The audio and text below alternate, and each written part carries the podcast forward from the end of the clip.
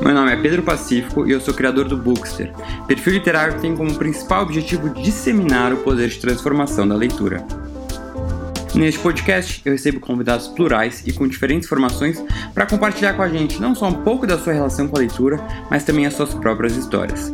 Histórias essas que muitas vezes deram livros ou poderiam dar.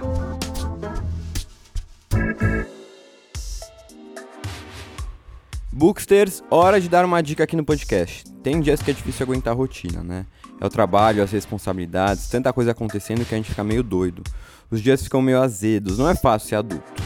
A Soda Antártica então me convidou para indicar alguns livros sobre se tornar adulto para deixar o dia mais leve. E eu acredito muito na leitura como uma forma de se distrair e desconectar dos problemas por alguns momentos. Porque se é para ser azedo, que seja soda e que seja na ficção. Aqui vão as minhas recomendações.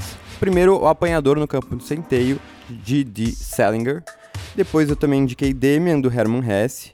Norwegian Wood, de Haruki Murakama. E Ciranda de Pedra, de Lígia Fagundes Teles. Amo todas essas leituras. Então vá nas redes da Soda Antártica para ver mais dicas e aproveite a leitura para deixar seu dia melhor. Fala galera, tudo bom? Bem-vindos a mais um podcast aqui do Daria um Livro. Hoje com uma convidada aí que já é um sucesso, tão jovem uh, no mundo editorial, Aline Bey. Ela é escritora ganhou o seu primeiro livro, que é O Peso do Pássaro Morto, Prêmio São Paulo de Literatura, na categoria de melhor romance de autor com menos de 40 anos. Agora ela acaba de lançar seu novo livro, Pequena Coreografia do Adeus, pela Companhia das Letras. Já está fazendo um super sucesso. Já vi é, resenha de pessoas que leram e adoraram. E hoje a gente vai conversar um pouquinho sobre essa trajetória dela como escritora. É, foi uma trajetória um pouco diferente, usando as redes sociais, então acho legal a gente conversar sobre isso. E, antes de tudo, queria, Aline, te agradecer muito por ter aceitado o convite e já queria que você começasse falando sobre a, a, sua relação com os livros, isso como leitora. Assim, você sempre gostou de ler, sempre foi uma leitora desde criança, nasceu assim uma casa com muitos livros. Como é que é a sua relação com os livros, você como leitora? Ai, que massa. Muito obrigada, Pedro, por essa introdução tão generosa. Tava com saudade de conversar com você. Obrigada pelo convite. Eu amo podcast. Estava aqui contando para ele nos bastidores que eu escuto bastante. Então já estou aqui com intimidade na casa. e é um prazer estar aqui com você e com todos os ouvintes também.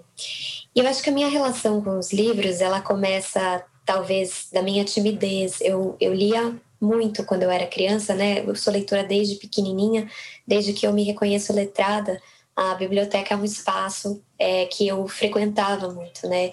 Eu não tinha livros em casa, é, minha família não é uma família de leitores, mas eu sempre adorei essas histórias e eu assim preferi interagir é, com esses livros que eu encontrava na biblioteca do que muitas vezes com as pessoas.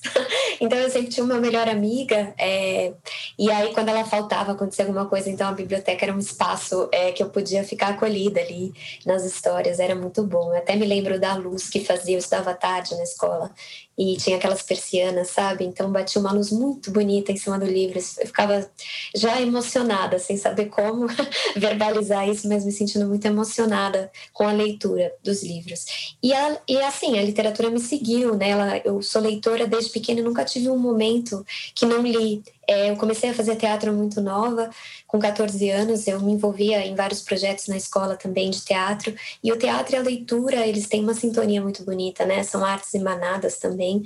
O ator, ele precisa ser um leitor, não é que todo ator é, mas deveria, né? O ator não pode só ler o texto que ele vai representar, mas ele precisa de fato ser um leitor, consumir literatura para de alguma forma expandir é, esse material íntimo dele, né, como ser humano. Então a leitura foi ficando cada vez mais séria, digamos assim, né? Um relacionamento cada vez mais sério. E aí, com 21, quando eu saí do teatro, eu fui fazer letras porque eu amo ler. É, foi algo que eu pensei que poderia, de repente, ser professora de literatura, né? E aí, depois, eu, eu comecei a escrever na faculdade e, tudo mudou. Mas a leitura me acompanha muito e sempre. E hoje em dia, como é que é você como a autora, né, escritora? Qual, como é que é a leitura na vida de um escritor? Assim, você tem que estar em constante leitura, constante, é, é, né, conhecendo autores novos. É também uma pesquisa de campo, assim, né, ler, mas continua sendo também um prazer? Continua sendo um prazer. Eu acho que eu tenho me tornado uma leitora mais crítica. Isso é ruim, assim, né? Porque eu era uma leitora mais é, aberta para o que vinha quando eu comecei a escrever e a coisa foi se instalando, né? Eu comecei a ficar uma leitura mais atenta, né, por dentro, nas entranhas assim da do texto. E eu preferia não ser assim quando eu leio. Eu preferia ficar numa zona é, mais leve. Mas é difícil separar também tudo, né? Mas eu leio muito porque eu estou escrevendo, eu leio sempre alguma coisa que tenha relação com o que eu estou escrevendo, seja porque tem uma relação é, teórica é, leio bastante psicanálise, eu gosto de ler filosofia, ainda que eu não compreenda tudo, mas eu acho que vislumbrar um pouco desse conhecimento é sempre muito bom para escrever. E eu também gosto muito de ler literatura, eu gosto de ler os clássicos para perceber como é que eles fizeram, né? E o que, que faz um livro sobreviver ao tempo, né? Algo muito bonito, né? Como uma história sobrevive e conversa com tantas gerações, então é maravilhoso ler o clássico e também ler os contemporâneos, né? Grandes livros que estão sendo produzidos agora é, pelos nossos pais e ser inspirada por essas pessoas também que estão falando a partir do mesmo ponto de vista que é o tempo que a gente vive, ainda que a gente não esteja retratando esse tempo, a gente está escrevendo dentro dele, né? E isso influencia, isso é lindo. Então tem isso, tem essas leituras que eu faço pelo trabalho que eu estou escrevendo e tem as que eu vou também fazendo por prazer, é, porque eu amo, quero ler, quero conhecer, me diverte, mas acaba tudo se misturando muito, assim, a diversão com é, também a profundidade que eu preciso da palavra para fazer o meu trabalho de escritora. Uhum.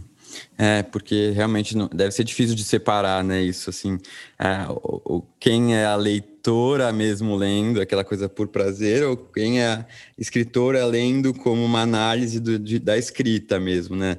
Ah, e, e, comparando com seus próprios textos, comparando com o que você faria ou não. Ah, deve ser doido. Por enquanto, estou só na, na, na no lado do, do, leitor, então fica mais fácil, mais gostoso para mim. É, mas, lógico, eu acho que também conforme você vai lendo mais e você né, isso de fazer resenhas também acaba fazendo com que eu acho que até é ao contrário, acaba me dificultando um dia pensar em escrever, porque eu já li tanta coisa boa, eu leio tanta coisa boa que se eu for começar a escrever, eu vou me criticar tanto, entendeu? Que eu acho que uh, eu preciso me desgarrar, me desagarrar assim dessas, dessas ideias, dessas leituras para conseguir criar o meu sem muitos julgamentos. Quem sabe um dia. Uh, e você, né, é, né, eu li O Peso do Pássaro Morto, já faz acho que alguns anos, adorei, na época tem resenha lá para quem quiser, o pessoal que está escutando quiser ver.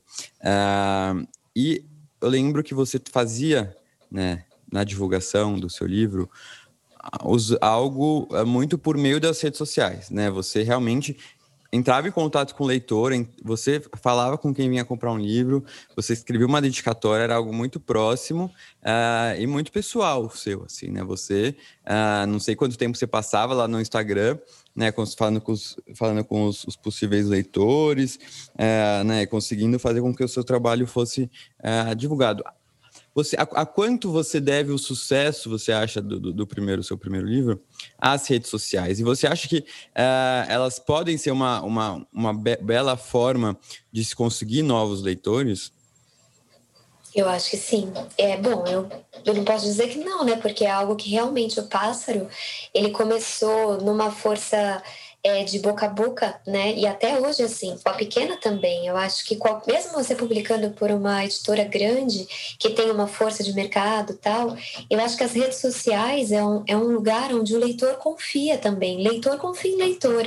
Se eu tenho uma pessoa que eu admiro, você, por exemplo, tem um canal maravilhoso, e você me diz, eu tenho um gosto parecido com o teu, eu amo Walter Ugumãe. Aí você me diz que um livro dialoga com a poética do Walter Ugumãe. Óbvio que eu vou correr comprar, né? Você tá dizendo, né? Você é um leitor, então é muito melhor do que qualquer outra pessoa dizer. Eu acho que é um lugar onde a gente pode democratizar a leitura, onde as dicas rolam soltas, onde a gente pode pensar o livro sem amarras também, né? Falar nossa opinião, como a gente sentiu, é, trazer nossas próprias experiências para a leitura. Um grande clube de leitura virtual, quase, né? Em, em, onde a gente pode encontrar diversos tipos de leitores. Então, é, eu acho que se eu vivesse num tempo em que eu não tivesse é, internet, internet, eu faria como eu fiquei sabendo que o Plínio Marcos fazia. Ele vendia o livro dele na porta do teatro. Tá certíssimo, eu faria a mesma coisa. Eu fazia isso como atriz, eu divulgava peça na frente do, do, do teatro que eu estava em cartaz antes da montagem, horas antes, é, dando folder para as pessoas, conversando que aquilo estava acontecendo. Eu sempre fui um tipo de artista que põe a mão na massa, assim, não fico só na parte da, da, da escrita ou da, da produção artística, né, de realizar aquele espetáculo, de realizar o livro, mas eu gosto de me envolver também nessa parte da produção. Então, para mim foi muito natural, tendo publicado um livro por uma editora independente, né, como a editora Nós, é, que é uma editora maravilhosa, que está crescendo muito, mas quando a gente começou, ela era menor, tinha menos penetração no mercado, e eu vinha também de uma oficina com Marcelino Freire, né, que é um escritor maravilhoso, indico muito o trabalho dele como escritor, também como mediador cultural da balada literária, como mediador em oficina de escrita, e ele é um, um autor que incentiva que a gente coloca o nosso livro debaixo do braço, né, ele até fala que a maior distribuidora de livro do Brasil é o Suvaco. Eu acho isso maravilhoso. Então, é o que eu fiz, né? Eu faria pessoalmente, se fosse o caso, e comecei a fazer pela internet. E a vantagem de fazer pela internet é maravilhosa porque você pode falar com pessoas de diversos lugares, né? Diversos estados. É, então, a partir de uma postagem que uma pessoa faz com uma resenha do pássaro, eu olho todo mundo que curtiu. E aí eu mando mensagem para essas pessoas. Talvez são pessoas é, que se interessam vagamente pelo livro, mas não, talvez não, não chegasse a dar um Google ou entrar numa livraria e comprar, né? Aquilo fica na cabeça. Mas quando você manda uma mensagem, fala, nossa, eu vi esse livro agora que legal, e a pessoa acaba, acho que encurta um pouco o caminho entre o livro e o leitor, né? São muitos livros, quando a gente vai na livraria, eu mesmo às vezes vou para comprar um livro, eu saio com outro, porque é muita informação, a gente fica ali tentado a ler várias coisas. Então é muito legal também, acho, o autor poder se divulgar, né? Eu faço isso ainda com os dois livros, e eu acho que é um estilo que eu tenho e, eu gosto muito de estar próxima é, do meu leitor, gosto de estar próxima dos leitores. Não, é, eu acho que essa proximidade deve ser muito boa, né? Porque não é aquele autor que você vai publicar e você não, não vai ver muito. Acho que por meio das redes sociais você consegue enxergar um feedback muito mais claro, né? Antigamente, não sei como é que fazia. Tinha a crítica do jornal, mas como é que você ia saber o que, que o pessoal estava achando, né? Não tinha essas redes sociais. Hoje em dia, você fica sabendo, e você fica sabendo, às vezes, também coisas negativas do livro, né? Que faz parte. É, nenhum livro é unânime, né? Nenhum livro é unânime. Até hoje, eu, eu, eu nunca fiz uma resenha que tenha sido todo mundo amou aquele livro. E, isso faz parte, até eu acho que é uma das coisas legais da literatura, é como cada livro impacta um leitor de uma forma diferente. É, e aí, o que, que eu queria te perguntar? Como é que é para você, às vezes, receber mensagens né, críticas negativas assim do livro? É mais difícil, então, também essa, essa aproximação que você tem com o leitor fica difícil nesse ponto? Olha, eu não posso reclamar, porque meus leitores são muito, muito educados e carinhosos. Assim, ainda os que não gostaram do pássaro, ou que não gostaram do pequeno, que preferiram um, que preferiram outro, é, muito educados, muito carinhosos, críticas muito consistentes. Eu passei assim, de, de sentir uma coisa ruim, de vindo uma energia ruim, acho que umas duas ou três vezes nesses anos, desde que eu publiquei o pássaro. E eu sou atenta às redes, né? Não sou uma pessoa que não está vendo o que está acontecendo com o livro, né? É isso que você falou do mapeamento, para mim é muito importante. Eu quero entender como é que o livro está olhando de cima, né? Não só ah, bateu para aquela pessoa, não bateu para aquela, mas no todo, né? Como é que isso funciona no todo? Então eu fico atenta, eu olho, eu sigo as hashtags do livro e para mim é super importante é, entender também por que, que um livro não bate numa pessoa, né? Claro que cada um é, tem um jeito de absorver a literatura, cada um tem a sua história também, que às vezes dialoga com o livro, às vezes não dialoga. Então é gosto também, é, tem questões subjetivas e eu acho maravilhoso poder ler um pouco de tudo, mas eu não realmente não tenho do que reclamar. Eu sinto os leitores muito educados, muito consistentes nas críticas e eu sou grata a, a tudo isso. Ah, legal. É, eu acho que tem que ter uma maturidade, né? Entender que críticas não, não são não é alguém falando mal do livro por falar mal, é só, não, às vezes, naquele momento não bateu com aquela opinião, né?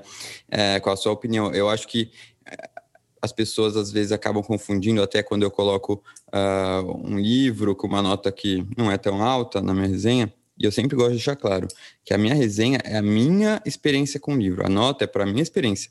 Eu não estou dando uma nota para um leitor, é, para um livro, né, como um crítico literário, porque eu nem tenho formação disso, eu nem quero. Eu quero manter a minha relação com os livros de uma forma mais leve.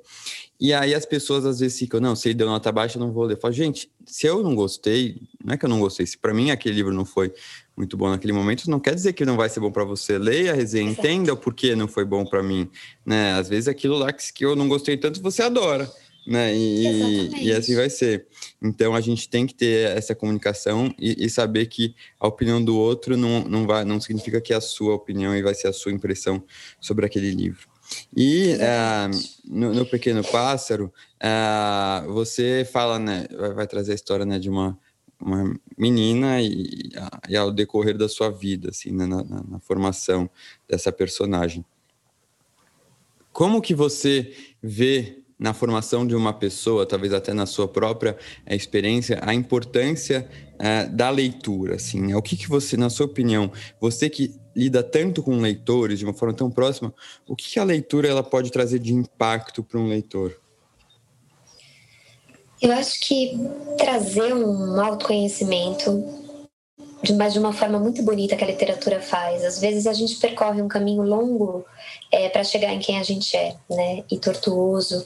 E quando a gente lê, eu acho que esse caminho de alguma forma ele ganha uma profundidade e talvez até é, uma beleza muito maior, assim, porque o autor, a autora consegue trazer certas camadas que doem, é, coisas que às vezes a gente pensa e ainda não colocou em palavra, que ainda é só uma sensação, um incômodo, mas em palavras tão bonitas, né, de um jeito que consegue captar aquilo de uma maneira tão profunda, tão que até dá um alívio. Primeiro, pelo reconhecimento de saber que você não está sozinho, né? Você sente aquilo, mas puxa, se o autor colocou aquilo, muitas outras pessoas sentem também. Eu acho que traz essa humanidade para todo mundo. É, de saber que a gente pulsa num lugar parecido, ainda que cada um tenha a sua história, cada um tenha o seu lugar de fala, mas tem alguma coisa que é universal, né? E eu acho que a literatura ela tenta olhar é, para essas camadas que são universais. Então tem isso, eu acho que tem a questão da empatia também, de você entrar em outros lugares de fala, outros mundos, outros corpos, é, e entender, compreender certas coisas que talvez na vida você tenha uma resistência, porque você olha do lado de fora, você vê aquela pessoa tendo certa atitude, e aí você fala, não, isso está errado, e às vezes está errado mesmo, mas você lendo, você não é só estar errado, você consegue perceber várias coisas, né? É, muito mais profundas do que adjetivar ou dizer isso é certo, isso é bom, isso é mal. É, isso é complexo, né? Eu acho que a literatura ela trabalha na complexidade.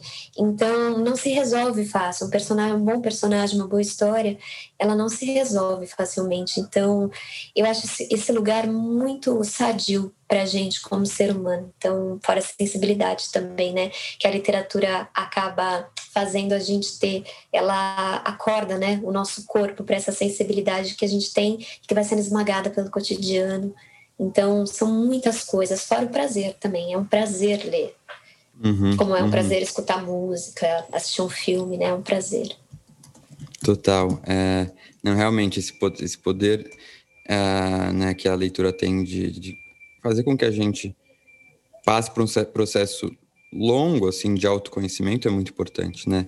Não é aquela coisa também tão imediata que em um dia você vai ler um livro e fala, gente, me transformei. Mas aos poucos você vai percebendo isso, né? Exatamente. E eu acho que isso acaba indo de encontro um pouco com a as características da nossa sociedade das gerações, né, que as pessoas são muito imediatistas. Então, pô, mas eu quero ler para me trazer uma coisa é agora, pro agora, né? E aí acabam querendo ler só aqueles livros, né, que até são os best-sellers e não é à toa, que vão prometer fórmulas mágicas para resolver problemas do nosso dia, né?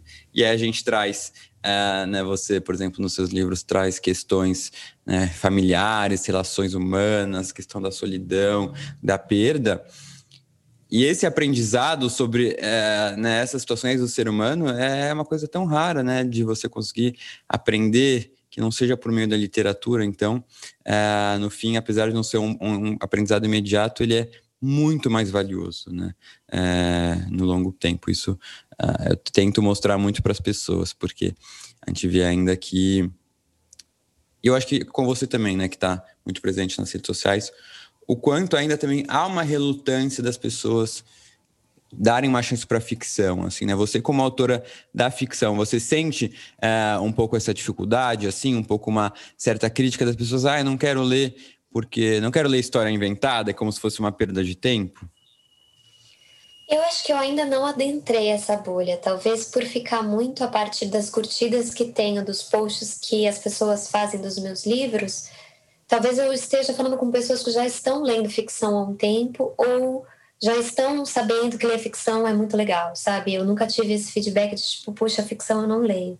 Tem uma questão da poesia é, da pessoa ver o livro, às vezes comprar o livro porque está sendo falado e ver que tem esse meu estilo híbrido que parece poesia e a pessoa sentir uma resistência por, por achar que, enfim, deveria ser uma prosa corrida, é, sentir uma resistência com a experimentação.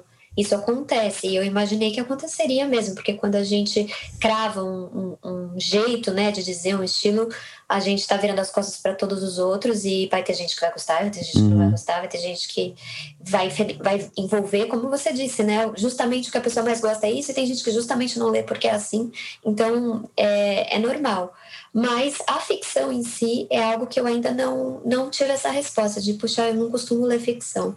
Mas sei que, por exemplo, já fiz alguns trabalhos em escola, né, antes da pandemia, é, falando com alunos do ensino médio com o Pássaro Pequena, como foi publicado agora em abril, eu ainda não tive essa oportunidade. Mas foi maravilhoso, porque muita gente me disse que era primeira, é o primeiro livro é, de uma autora contemporânea brasileira que lia. Isso é muito lindo, né? Ou um livro que fez ter, me conhecer, fez ter vontade de escrever ou fez ter coragem de começar a pensar na carreira de escritor, por entender que um escritor pode ser jovem, pode ser uma menina, pode ser se vestir de uma maneira cool, é, pode, enfim, porque a gente sempre tem várias. É, a gente acha que escritor é um ser de outro mundo. Eu mesma, antes uhum. de conhecer escritores, uhum. eu imaginava que né, eram pessoas assim, fora da, da, da uhum. do mundo, com uma roupa super séria e tal. Mas quando você vê que não, né? Que tem escritores de todos os tipos, são pessoas. É, artistas são pessoas. Uhum. Então isso aproxima. E eu acho importante. Mas é, é, interessante você falar. Porque eu acho que, de fato, talvez você, os seus leitores, eles são leitores já mais experientes, né? Assim, é, eu acho que de uma bolha, talvez. É, mas porque quando você fura isso, eu senti muito isso de um, um ano, dois anos para cá, comecei a atingir pessoas que realmente não, não queriam ler ficção, não acreditavam na ficção. Então vai começar todo um processo de convencimento. E aí eu acho muito legal ver, por exemplo, que o Torto Arado está conseguindo agora, que é justamente atingir essa bolha. É fugir, sair dessa bolha e atingir pessoas que, tipo, do mercado financeiro, pessoas, sabe, que saiam dessa bolha do mercado editorial. E é muito importante, a gente precisa atingir essa bolha, e, e porque uh, se a gente quiser né, transformar a sociedade brasileira em sociedade de mais leitores, a gente precisa mudar esse jeito de pensar, né? Porque, Exato. querendo ou não, eu como, que caí de cabeça total no mundo editorial há pouco tempo, e eu vim de um mundo que zero se falava de livros, eu percebia isso. Ninguém fala de ficção. E é quando a gente acaba entrando nesse mundo, a gente às vezes pensa, né? Nossa, mas não, só todo mundo lê aqui, não é possível. Mas é uma coisinha pequenininha, né? É, então a gente é. precisa lembrar e falar assim, não, o objetivo é atingir. Eu acho que o Torturado está fazendo isso de uma forma uh, sensacional, né? De conseguir atingir uma quantidade de pessoas incrível. Ainda que seja pequena para o número de brasileiros, mas pensando em número de livros vendidos aqui no Brasil, né? Comumente virou um best-seller, assim, que para livros de ficção ah, não, é, não é comum ver. Então isso me, me deixa mais esperançoso. Né? Você leu o livro? Li, maravilhoso. Eu li antes, assim, da, dos prêmios e tudo, né? Quando saiu, eu acompanho a carreira do Itamar, a gente se conheceu na Fli Pelu é, em 2018, antes também do Pássaro é, ser premiado, ele me trouxe o livro dele, Oração ao Carrasco, né, de contos, que agora está sendo reeditado pela Todavia e a gente trocou uma ideia, ele é muito gente boa, foi incrível, assim, é muito legal ver é, a galera que a gente conhece, né, pelo caminho, fazendo uma carreira bonita, porque a carreira do artista é passo a passo, né, e a gente está todo mundo junto e as coisas vão acontecendo e os livros vão crescendo, então é lindo, a gente se conhece, né, a gente torce um pelo outro, então é muito bonito ver quando um livro, como você disse, ele sai dessa, dessa bolha da literatura só, das pessoas que estão acostumadas a ler ficção, ficção contemporânea, e chega em pessoas que talvez estejam lendo um livro de um autor jovem pela primeira vez, né? Talvez tenham contato com a literatura é, brasileira só na escola e de repente ver o que está sendo feito hoje. E eu acho que lendo Tortarado, muitos outros livros vão ser lidos a partir dessa é, né, dessa, de debruçar nessa obra maravilhosa, vem uhum. muitos outros livros nossos Sim. juntos. Então, eu acho que quando um autor fura a bolha, é tão maravilhoso quanto o Itamar, ele leva uma geração. Exato, exatamente. Então é muito importante a é, gente olhar para é isso. É isso. Né? As pessoas começam a abrir os olhos, né, para saber o que, que mais tem por aí. É, então acho que o Itamar tem mais coisas. É, tem o exatamente. Tem Conceição uhum. Evaristo, tem então tem assim, a Aline B. e tem muita coisa boa, né? Então assim, a, aí eu acho que vai trazendo, aí a pessoa vai até encontrando a turma dela, assim, que ela gosta de ler, uhum. é, vai uhum. encontrando reconhecimento, vai é lindo. Realmente a literatura brasileira contemporânea é muito interessante. Muito. Mas é, é maravilhoso que um livro como Torturado é, esteja trazendo tanta coisa boa para gente, para todos nós. Uhum. Então vamos, a pequena coreografia vai seguir esse caminho. O já está seguindo. O e aí o que, que eu ia te perguntar, Aline? É, eu quando falo né, muito dos livros e de como a gente aprende sobre o ser humano, vem muito do fato de quem escreveu foi um ser humano. Então, a pessoa, o que, a pessoa, o, que o escritor está colocando na, naquele livro são emoções, sentimentos que de alguma forma ele teve contato, né? Porque, pelo menos no que eu penso, assim, você tem uma coisa que você queria da sua imaginação, sim, mas né, uma coisa forte de emoções, sentimentos, de alguma forma, ainda que você não tenha vivido isso, você tem que ter conversado com alguém. Né? Eu queria saber assim, o quanto de. Quanto tem de experiências suas e o quanto o que está lá vem de experiências que você viveu de alguma forma, não necessariamente pessoais, mas aprendendo com os outros, né? Ou não, tem muita coisa mesmo quando a gente fala de emoções, de sentimentos, de relações pessoais que vem do zero, assim.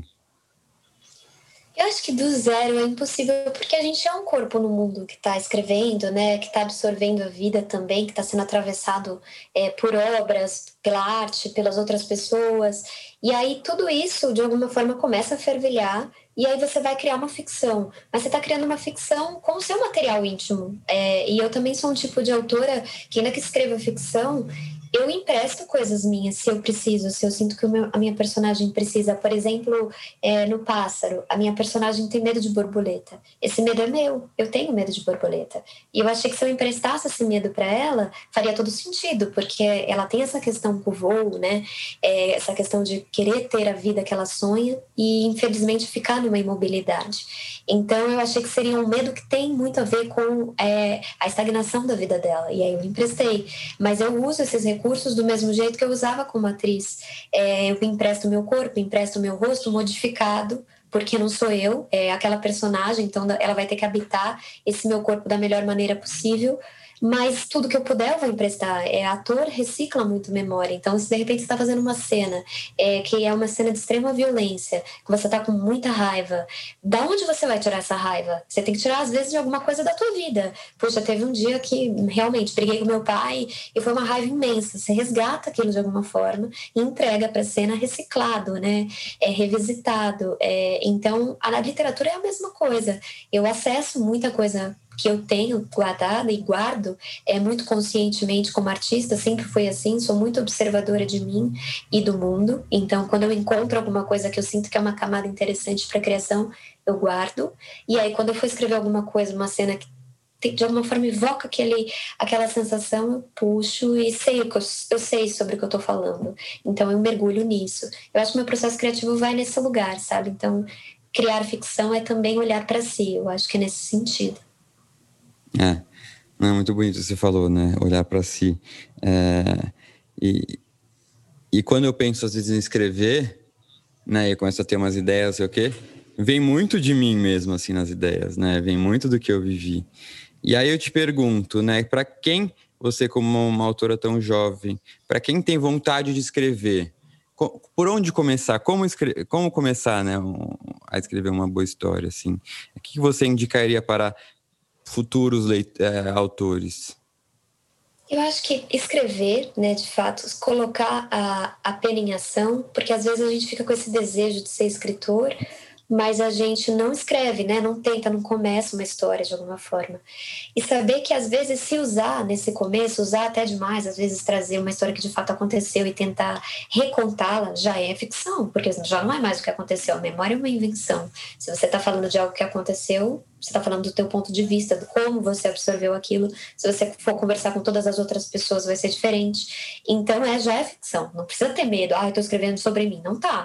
Mas, de qualquer forma, é, tem um período da nossa vida, quando a gente começa a escrever, que a gente usa demais a gente, parece que precisa, sabe? Dizem que é isso mesmo, no começo é, da escrita a gente acaba sendo muito autobiográfico e precisa limpar um pouco esse material até começar a entrar num universo mais ficcional, mas você precisa passar por essa, por essa etapa. Então eu acho que não ter medo de dizer algumas coisas, é, ainda que você não publique, porque não é porque você está escrevendo que você vai publicar, né? O diário é sempre um bom caminho, muitos escritores começam assim. A Júlia, da Pequena Coreografia do Adeus, que é uma escritora, começa assim. É, então, é se colocar no mundo, né? tentar trazer a emoção que você está sentindo para a palavra escrita, já é uma, é uma tradução né, de algo que é literatura.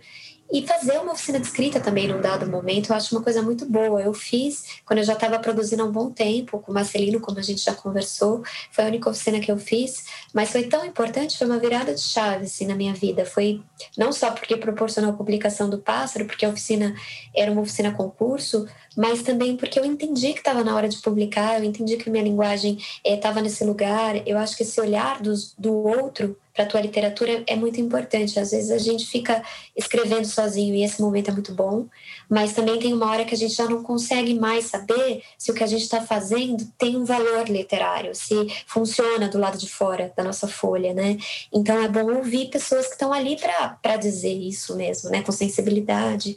É, enfim, os outros colegas também da oficina. Eu acho que é sempre bom escolher um mediador, uma mediadora que você admira, que você conheça a literatura, que você sinta que a sensibilidade de você expulsa num lugar parecido, porque eu acho que vai ser muito mais fácil ouvir o que a pessoa tiver para ouvir, né? Porque você admira aquela pessoa.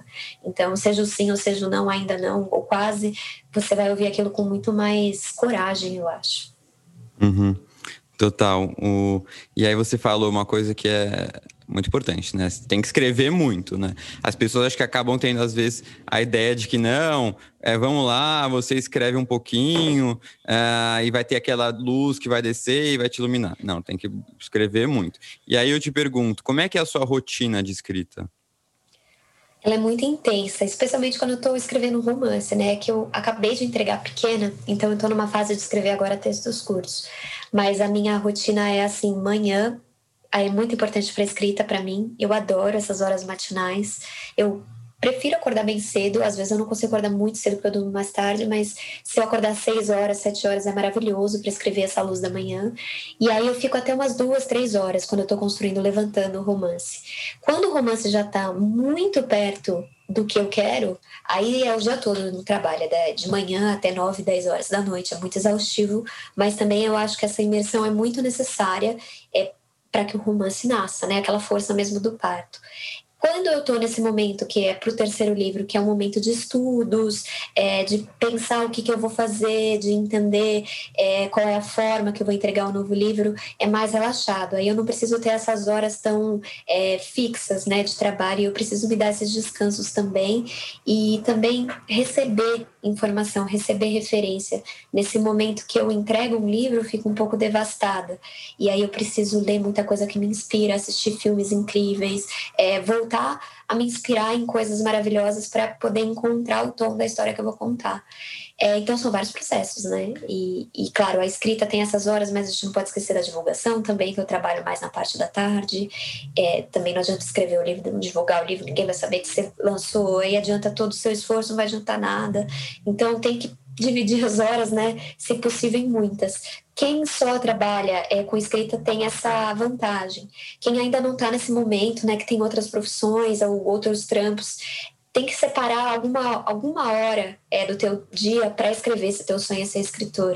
E essa hora, é, eu acho que é importante cuidar dela, porque ainda que ela não seja muito longa, ela tem que ser profunda. Então você tem que encontrar um espaço dentro da tua casa onde você não é incomodado, avisar seus familiares que esse momento é teu, que você está escrevendo, que ainda que você escreva duas palavras ou quatro linhas, é o que você conseguiu fazer, você leu, você sabe pensou sobre o que você quer fazer, porque a escrita ela não é só digitar a frase, é digitar o romance, é também muito dentro da gente, pensando sobre as coisas que a gente quer fazer. E você precisa desse ócio, de alguma forma, né? Dessa solidão também, que é uma solidão criativa. Então é importante encontrar esses espaços é, dentro de casa ou no teu trabalho para você se tornar um escritor. Não vai vir uma luz, como você falou. É uma coisa de muito, muito trabalho é, e muita dedicação. Também uma coisa que eu acho legal que você tinha comentado é, sobre leitura, você falou, puxa, eu leio tanto livro maravilhoso, aí eu fico um pouco intimidada de escrever. Mas uma coisa que o, o escritor, a escritora não pode fazer é jamais comparar o teu trabalho com o trabalho das outras pessoas. Porque é injusto. Você, por exemplo, você começou a escrever agora. Você faz uma semana que você começou a escrever. Aí você lê Virginia Woolf. Aí você fala, nossa, mas, gente, você está comparando um texto de uma autora é, clássica, gigante, no auge, com você que acabou de começar a escrever, uhum. sabe? Assim, é muito justo com você, uhum. assim. Eu acho que é, uma, é assim, não é com você, você não precisa fazer isso com você. Boa. Né? Então, Boa. use a Virginia Woolf como um farol. Puxa, que lindo isso que ela está fazendo, maravilhoso, sabe? Um dia uhum. eu vou uhum. chegar lá, não é que eu não vou chegar, mas, assim, o teu texto agora está numa outra fase, que é uma fase de uhum. você descobrir tua voz, entender teu estilo, enfim. Então, respeita o processo e cuida de você, não faz essas mudanças. e você que tem um estilo é, tão característico, assim, é, de quem são suas inspirações para esses estilos diferentes? Assim, quem a, a, obras de quem que fizeram você pensar em se aventurar mais? Eu acho que quando eu conheci os concretos na faculdade, os poetas concretos, foi uma coisa muito linda. É, eu já conhecia assim mas eu nunca tinha me aprofundado, de fato. Eu acho que me chegou é, essa inspiração na hora certa, que eu estava escrevendo, eu estava começando já a entender é, que Só, só para você, para explicar para o pessoal que não conhece muito, o que são os poetas concretos, né? Explica para o pessoal um pouquinho. Os poetas concretos são poetas que são muito inquietos na folha. Então, eles usam, muitos são artistas plásticos, então, quando eles montam o poema deles, eles não é, pensam em estrofes, versos, mas em uma ocupação de alguma forma plástica dessa página que ajude é, a mensagem a chegar visualmente também. Então são poemas que poderiam ser quadros, é, que são poemas que precisam ser olhados, né? Que eles têm essa necessidade de você ter o olho no, no papel. E eu acho que isso é muito revolucionário, é, porque eu sempre me pergunto por que, que alguém está lendo um livro, não só pela história, a história é maravilhosa, mas o que que faz, qual que é o prazer do olho na página, né? E eu acho que os poetas concretos têm sempre esse jogo é, lúdico com a página, com a palavra, com as fontes, é, com também as texturas, enfim, são muitas descobertas e, e acaba quase indo para uma arte arte plástica, assim. Então, é lindo, né, de, de entrar em contato. Arnaldo Antunes, ele vai muito para esse lugar também da, da poesia concreta, a música, é a poesia, enfim, a performance e tudo isso. Eu acho que a poesia dele quase vem com um som por trás, assim, né, de tanto que ela pulsa na página, ela parece que ela pula, né? Ela não se, não se aquieta. Tem um coração ali, é muito bonito isso. Mas eu já estava escrevendo de uma forma com versos, é, achando que era poesia, pensando que era muito híbrido. Então, perceber essa ocupação foi muito lindo. O E. Cummings também foi um poeta que me chegou na faculdade. Ele também usa minúsculas, ele tem uma coisa de usar minúsculas no nome dele, é o I, é pequenininho, né? E eu falei, nossa, que lindo esse jeito também. É, o Manuel de Barros, ele trouxe para mim um registro da infância, que é um lugar que eu habito como escritora, é, a minha sensibilidade dialoga com esse espaço, com esse momento da nossa vida. E eu acho que ter lido também Manuel de Barros nessa fase é, foi incrível porque abriu esse lugar de, puxa, pode escrever assim? Nossa, né? Ele inaugura, é um jeito muito único de escrever. Mas também vem muito de Clarice Lispector, que eu montei um, um espetáculo baseado no livro dela, de contos, no, no Célia Helena, né? Quando eu estudava teatro. A Hilda Hilst, que foi uma escritora que chegou para mim, que eu estava mais madura, eu já estava com uns 25 anos, mas foi, assim, muito estrondoso, também tem sido. Eu leio devagar a Hilda porque ela me influencia muito, então eu preciso devagar com ela. É, o, o, Luiz Rufato também foi um escritor que eu fiquei muito encantada com Eles Eram Uns Cavalos, é, a forma experimental que ele traz, um romance escrito de, de uma maneira que eu nunca tinha visto, e eu acho que isso também vai abrindo né, possibilidades para gente. Mas eu sou influenciada assim muito ativamente, porque como eu sou muito leitora, eu vou lendo e vou absorvendo coisas novas, sabe? E sempre uhum. tem um novo no meu altar, assim, uma pessoa que traz uma outra, um outro ângulo de contar uma história ou trazer uma textura para a página. Então isso é muito lindo. Uhum.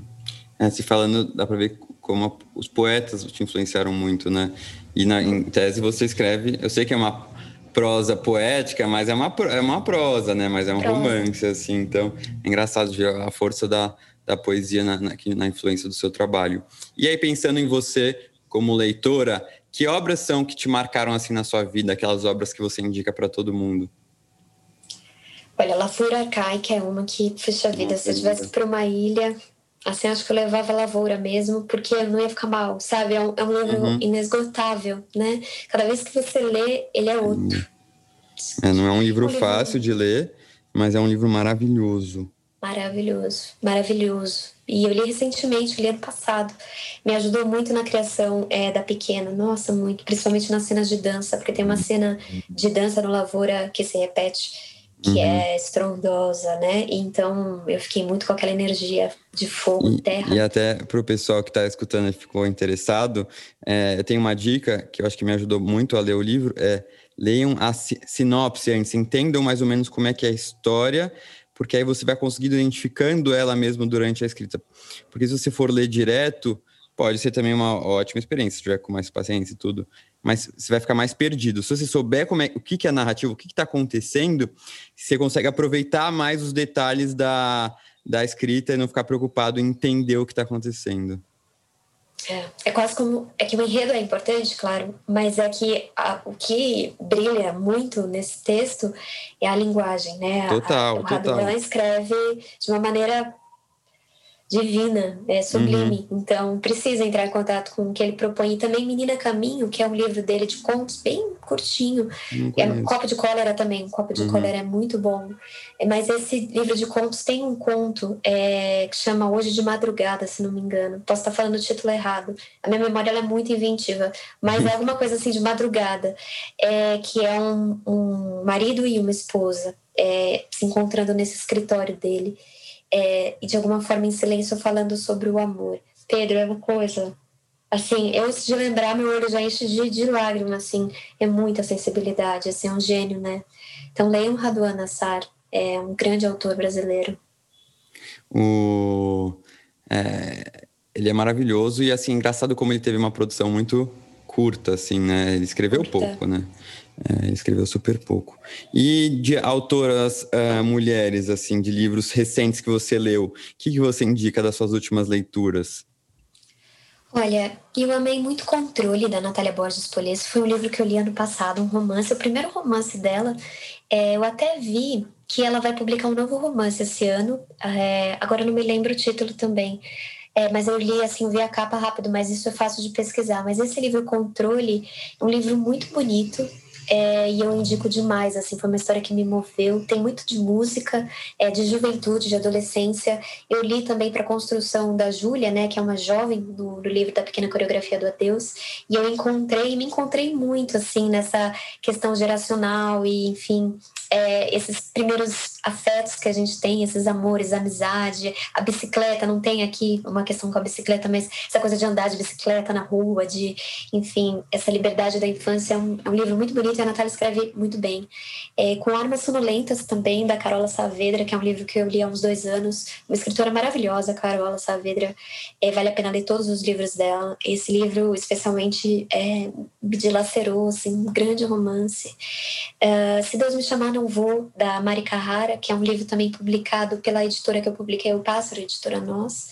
Também é um livro que tem um lugar de infância é, e pré-adolescência e que tem uma, uma pureza, uma ingenuidade, também uma solidão imensa assim na construção que eu amo, sou muito fã da Mari. É, a Sheila Manioto publicou ano passado um grande livro, também pela editora Nós, que chama Meu Corpo Ainda Quente é uma distopia incrível, é, feminista, maravilhosa, um livro também que é pura linguagem, tem um enredo lindo, mas nesse sentido dialoga com o Raduan, por ser um livro que a gente tem que parar para olhar o que ela construiu é, de linguagem, sabe? E o Jefferson Tenório também, com o Avesso da Pele, foi um dos livros que eu mais gostei de ler nos últimos tempos. Um grande livro, um grande autor. Acho que também fica essa dica é, maravilhosa aí para os leitores. Bem, ó, tem já muitas indicações boas aí para quem quiser. A lista grande, realmente, os livros que você indicou, ou eu já li adorei, ou tô morrendo de vontade de ler. O Avesso, o Avesso da Pele, morro de vontade de ler. Ainda não, não, não, consegui ler. Bom, Aline, chegamos aqui ao final da nossa conversa. Uh, queria te agradecer mais uma vez por ter topado, uh, compartilhar um pouquinho da sua experiência com a gente. Desejo cada vez mais sucesso para você e só que queria já também saber assim, já tem alguma coisa no forno? Como é que tá? Como é que tá esse forno, né? Olha, é, por é. enquanto, é, o forno tá, tá esquentando, assim, né? Porque eu comecei meus estudos pro terceiro livro, tô fazendo algumas leituras. E eu gosto sempre de escrever sem nenhuma pressa, sabe? Sem nenhuma demanda externa. Porque eu acho que a gente tem que se conectar com o livro que a gente quer escrever, é, com o livro que tá aqui dentro já, mas que de alguma forma precisa, preciso abrir umas cortinas para que ele apareça, né? E também quero trabalhar minha linguagem para que ela amadureça cada vez mais, para ela receber essas histórias que eu quero contar da forma mais poética, lírica e potente que eu consegui. Então eu me dou um tempo assim que é o tempo do livro. Eu nunca sei quando é que eu vou publicar meu próximo livro, mas eu tô sempre trabalhando. Muito bem, assim que a gente gosta. O forno esquentando. Ah, muito bom. Então, querida, muito obrigado mesmo. Obrigado, pessoal, que ficou escutando a gente até o final. Ah, e depois deixem aí seus feedbacks pra gente nas redes sociais. Ah, Aline, deixe sua rede social também o pessoal te encontrar. E ah, espero vocês aqui para compartilhar mais uma conversa com a gente na semana que vem. Muito obrigada, Pedro. Foi um prazer conversar com você, como sempre, né? Vou deixar que minha rede social é Aline Bey, eu tô arroba Aline Bey lá. É, e obrigada, gente, por todo mundo que escutou. A gente segue trocando pelas redes.